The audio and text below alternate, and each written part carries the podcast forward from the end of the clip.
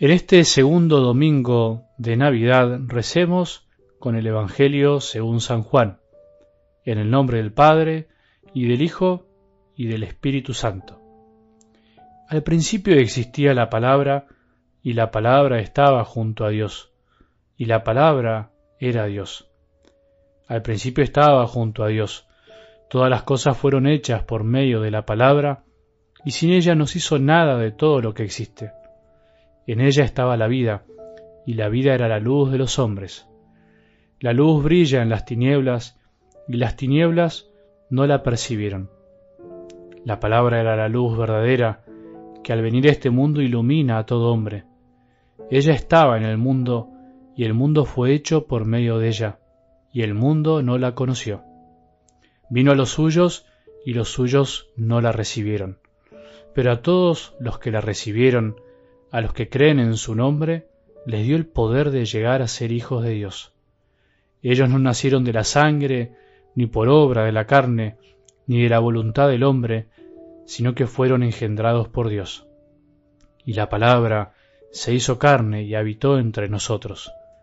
Y nosotros hemos visto su gloria, la gloria que recibe del Padre como Hijo único, lleno de gracia y de verdad.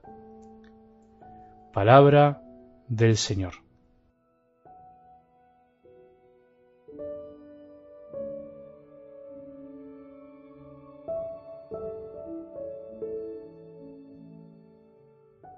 Si escuchaste la palabra de Dios en estos últimos días de Navidad, por ahí estarás pensando que este Evangelio ya lo escuchaste alguna vez. Y sí, es verdad, esta es la tercera vez en ocho días que aparece este Evangelio de Juan en la liturgia. A veces pasan estas cosas y a veces son, digamos así, a propósito. Pero lo primero que te recomiendo es que no pienses que ya está, que no hace falta escucharlo otra vez. Esa es la peor tentación que sufrimos todos los hijos de Dios para con nuestro Padre del cielo, que nos habla siempre de mil maneras distintas. Pensar que Dios ya no tiene nada que decirnos pensar que ya escuchamos varias veces lo mismo y por eso ya lo sabemos, que ya lo comprendemos, que ya lo conozco, en el fondo no nos hace bien. Nada más alejado de la novedad y de las sorpresas que Dios siempre quiere darnos por medio de su Hijo, que es la palabra con mayúscula. Él no es palabra vacía o llena de contenidos para recordar, como las cosas que estudiamos, sino que es palabra llena de vida, de luz y de amor, y por supuesto da vida, ilumina y llena de amor. Por eso siempre que la escuchamos, sabiendo esto, puede volvernos a sorprender. Ojalá que hoy nos sorprenda otra vez la palabra de Dios, como ya lo hizo tantas veces en nuestros corazones. Y entre tantas cosas que podemos seguir meditando de algo del Evangelio de hoy, que es inagotable, porque es como de algún modo el resumen, el prólogo del Evangelio de Juan, Hoy pienso lo siguiente. Dios quiso quedarse con nosotros para siempre. Dice San Juan que la palabra se hizo carne y habitó entre nosotros. Puso su carpa, su morada entre nosotros. También puede traducirse. Dios eligió venir él mismo a hablarnos y evitar así los mensajeros y las malas interpretaciones.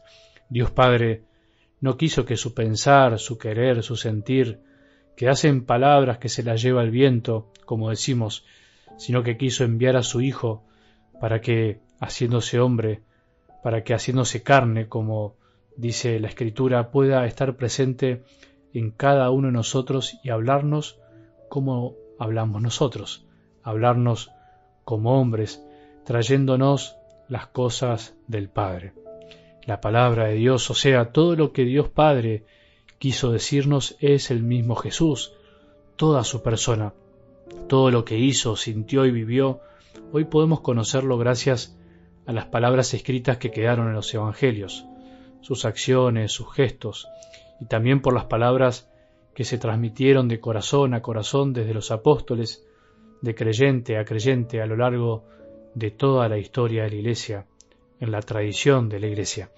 Así nos llega hoy a nosotros la palabra de Dios, sobre cómo eligió Dios hablarnos, sobre el modo que tiene de comunicarse con nosotros, tenemos muchísimo para aprender, porque de nuestra boca y del corazón pueden y salen palabras que iluminan, palabras que dan vida, que ayudan, que consuelan, que animan, que levantan, o bien de nuestro corazón pueden también pensarse palabras y salir finalmente de nuestra boca y que no sean palabras de vida, sino que engendran tinieblas y muerte a nuestro alrededor y en nuestro interior.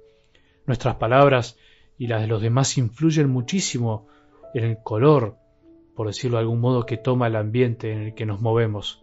Nuestras palabras, y no solo me refiero a las que salen de nuestra boca, sino a nuestros gestos, a nuestra presencia, a nuestra manera de mirar, de relacionarnos con los demás. Las palabras y el modo de comunicarnos expresan qué pensamos, lo que sentimos y lo que deseamos.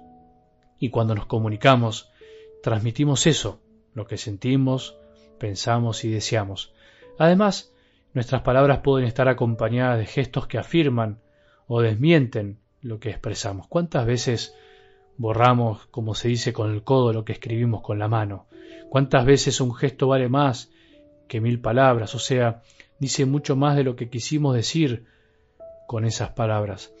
Podríamos decir entonces que la mayor parte de nuestra vida, o mucho del tiempo, es un tratar de ir aprendiendo e ir educando nuestro modo de hablar, de comunicarnos con los demás, un ir encontrando esa concordancia entre el corazón, la cabeza y lo que expresamos, un ir aprendiendo, mirando a Jesús, cómo Dios quiere comunicarse con nosotros y cómo nosotros tenemos que comunicarnos con los demás, y qué cosas tenemos que comunicar a los demás.